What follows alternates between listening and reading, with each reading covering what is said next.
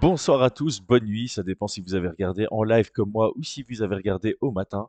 Mais c'est fait, Kevin Jousset en maîtrise, une vraie démonstration contre Kenan Sung.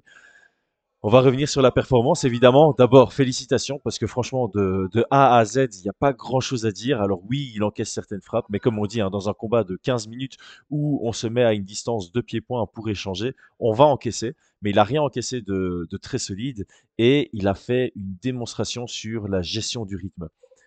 Beaucoup de feintes en début de combat, qui a permis d'un peu euh, voir les réactions défensives de Kenan Song, et une fois qu'il avait les lectures de pattern, il a déroulé son jeu les jabs qui touchaient, beaucoup, beaucoup de low kick. Il a complètement annihilé la jambe avant de Kenan Sung, qui a dû switcher à certains moments. On voyait qu'il avait vraiment du mal à mettre du poids sur cette jambe. Et puis il a simplement dominé. Il a dominé tous les échanges. Il combinait quand il fallait. Il envoyait des single attacks quand il fallait. Il utilisait ses feintes. Il changeait de niveau. Il a attaqué le corps, la tête, les jambes en masse.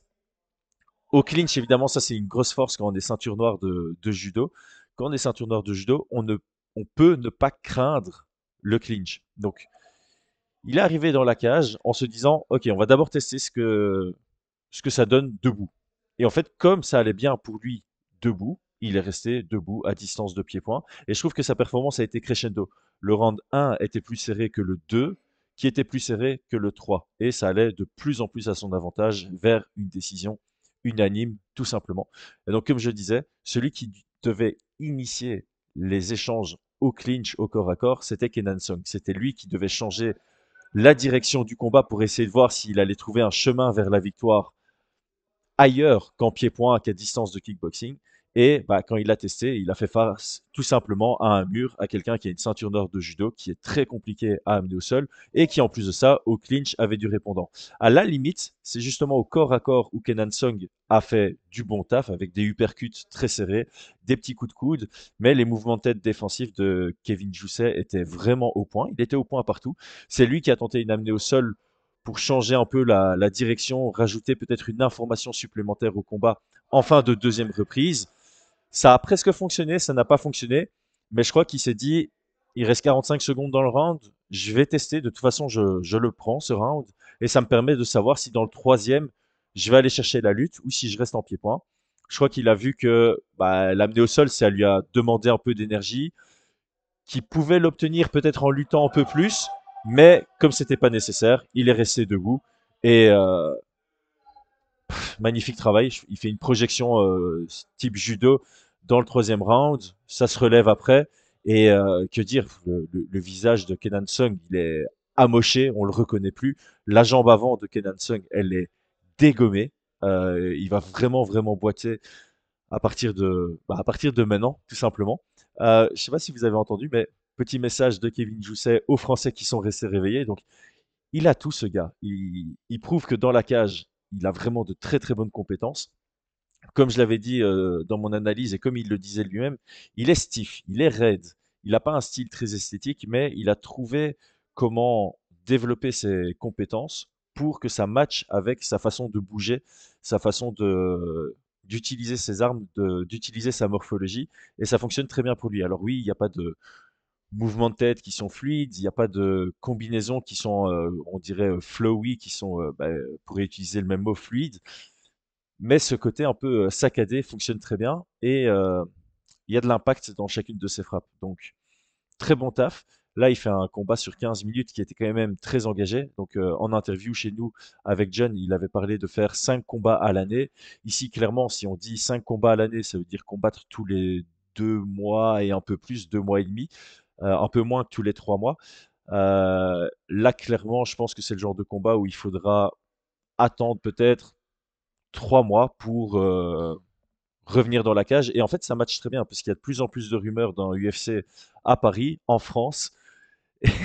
Désolé, j'ai presque envie de vous le filmer. J'ai un ami qui faisait, qui marchait comme une souris pour pas me déranger. Bon, c'est raté, vous direz. Petite interlude finie. Où est-ce que j'en étais dans, dans mes idées? Ouais, donc euh, pour moi, là, il, c'est bien qu'il veuille rester actif. Il est encore en début de carrière. Il est à 2-0 à l'UFC. Il vient de battre Kenan Sung qui avait une bien plus grosse expérience à la fois en carrière mais aussi à l'UFC. Donc c'est un très très beau statement pour la division des welterweight. Et là, il est dans une position de force où il peut choisir quand il revient.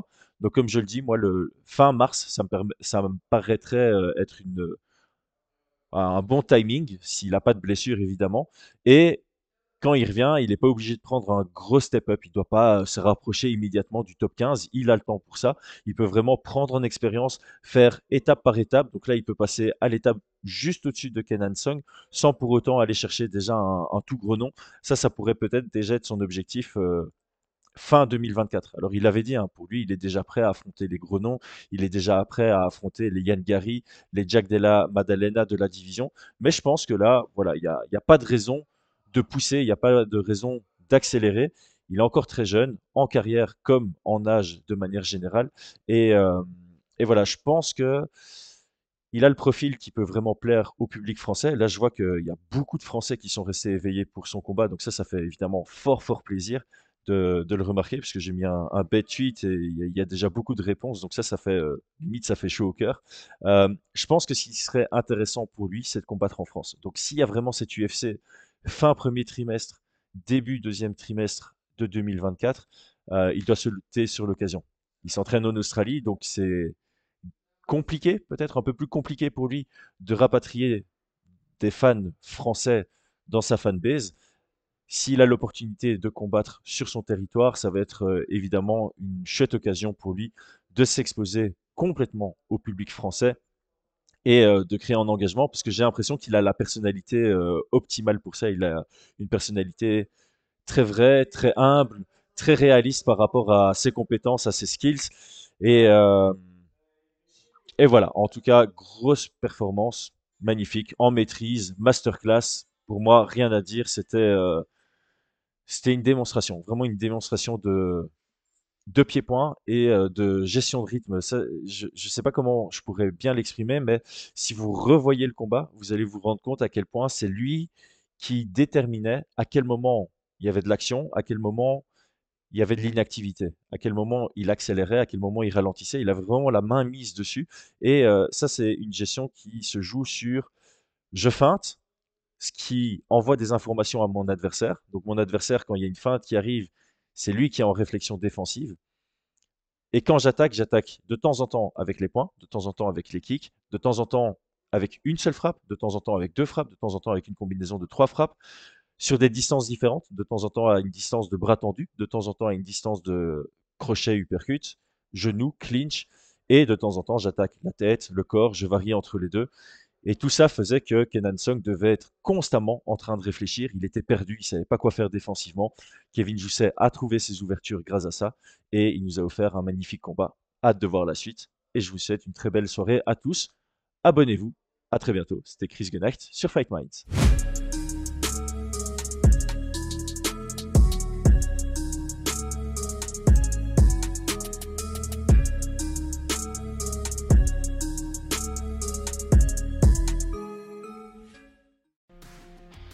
Et c'est tout pour aujourd'hui. L'équipe Fight Minds te remercie d'avoir investi de ton temps pour écouter le fruit de notre travail et de notre passion commune pour le MMA. Nous t'invitons à t'abonner à notre podcast et à nous mettre un petit 5 étoiles si notre travail te plaît, ça nous donnera toujours de la force. Et si tu veux donner un petit coup de pouce à notre projet, parle de nous autour de toi, ça contribuera à notre développement. Nous sommes également sur Twitter et YouTube, viens nous y retrouver pour échanger. A très vite pour plus de contenu sur l'art de la bagarre.